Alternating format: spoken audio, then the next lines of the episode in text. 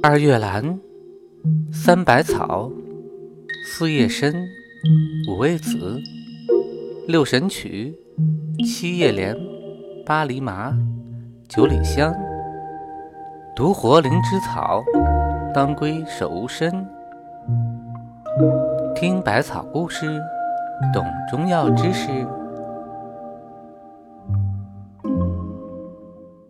当归的传说。似雨郎春分别，不忍郎。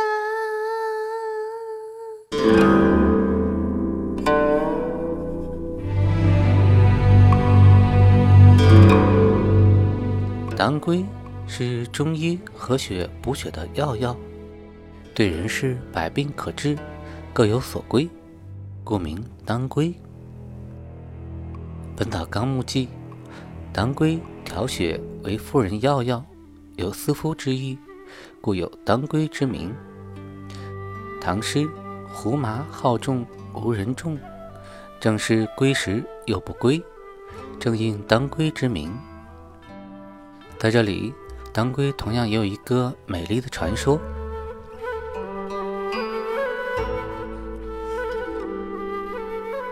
相传，在很早以前，在岷山脚下渭水源头住着一对恩爱的夫妻，男的叫做金夫，女的唤作秦娘。夫妻二人过着安居乐业的生活。不久，秦娘怀孕生子，结果得了产后血症。金夫四处求医治疗，不见好转，心里甚是着急。一天，门口来了一位老道人，声称他居住在峨眉山下，管种百草百药，医治人间疾病。如果金夫愿去求药，秦娘之病可治。金夫听说能治好秦娘的疾病，哪怕刀山火海，他也要前去。他回家安慰了秦娘一番，当即。随老道人前往，经过千里的跋涉，终于到了峨眉山。只见这里崇山叠嶂，云海绵绵，仙洞天池，奇花异香，真是一个神仙的境地。老道人将金夫领到一座茅庵旁。指着一种紫杆绿叶、开着葱白伞状花序的植物说：“这就是你要找的那种药，现在正在开花。要得成药，最少还要三年的时间。今年采籽，明年育苗，到了后年才能栽种成药，还得施肥除草，精心护理。如有疏忽，”时间倍增，金夫按照老道的指点，披星戴月，辛勤的栽种。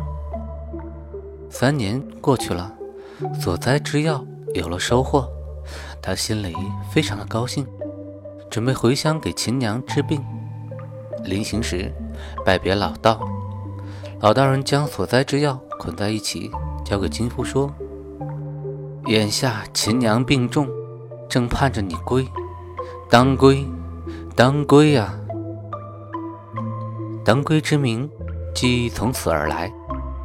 老道人边说边开的药方一剂，交给金夫。金夫接过药，感激不尽，双膝跪地，再拜师傅。不知此药能在五乡栽种吗？老道犹豫片刻说：“要种此药。”得有三个条件：适宜的气候、温润肥沃的土壤、勤劳而有耐心的主人。吾观弟子家乡有此三宝，这里还有少许的种子送给你，望能依法培植，解民间疾苦。金夫拜别了师傅，星夜赶路。半月后回到家里，果然。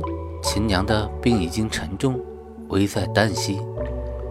他当即将所带之药如方配制，给秦娘灌服，病情立见好转，不久便痊愈了。夫妻二人感激不尽，就将老道人所赠药子依法种植。三年之后，种成当归。岷山脚下，桃味之滨，遍地栽种，一乡醉人。